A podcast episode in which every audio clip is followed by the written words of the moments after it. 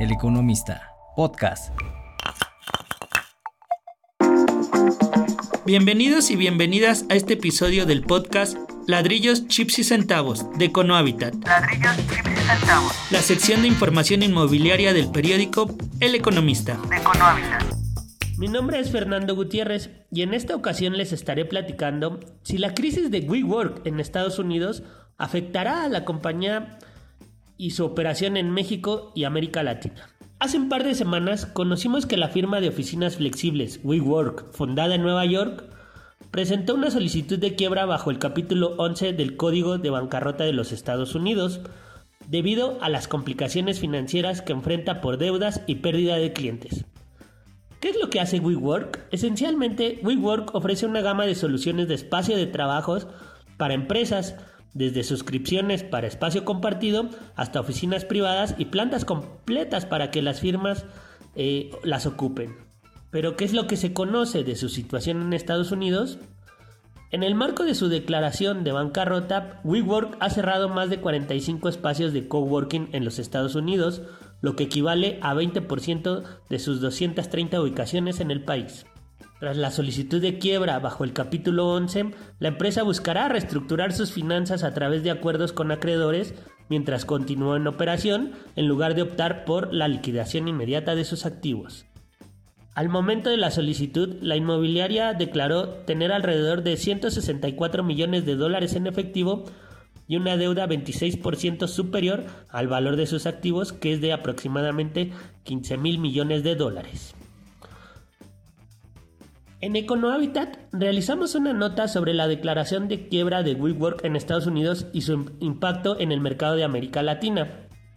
Como primer punto, es necesario comentar que la misma firma aclaró que las medidas de reestructuración y su solicitud de protección por bancarrota en Estados Unidos no afectarían negativamente sus operaciones en México y América Latina.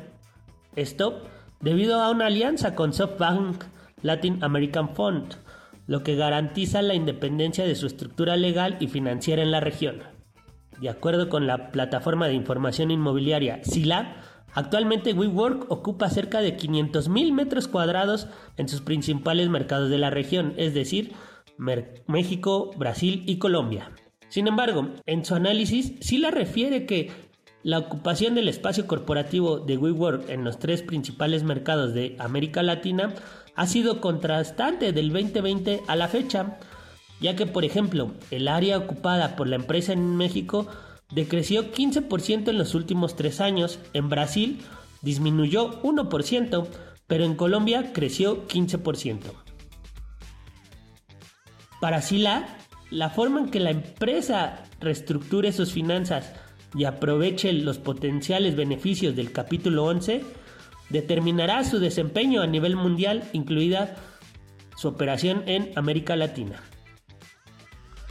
Jorge Pigueón, vicepresidente de Mercados de Capital y Relación con Inversionista de Fibra 1, mencionó que la exposición de este fideicomiso a WeWork ha ido a la baja, aunque se mantiene como uno de los inquilinos más relevantes, pues representa 3.2% de su área bruta rentable. A nosotros no nos ha dejado de pagar la renta, no están atrasados. Al negocio de oficinas flexibles le va muy bien en México. Vemos que tienen mucho tráfico. Los problemas que hay en Estados Unidos no lo estamos viendo aquí y legalmente el país está excluido de este proceso, indicó Pion hace algunos días a medios. Para finalizar, los dejamos con la pregunta del millón. ¿Realmente la situación de WeWork en Estados Unidos no impactará en nada a su operación en México y América Latina? Amigos, nos gustaría conocer su opinión al respecto, por lo que los invitamos a escribir a econohabitat.eleconomista.mx. Ha sido un gusto estar con ustedes en este episodio de Ladrillos, Chips y Centavos. Me despido invitándolos a que escuchen todos los podcasts del Economista en las distintas plataformas como Amazon y Spotify. Yo soy Fernando Gutiérrez, hasta la próxima. El Economista, podcast.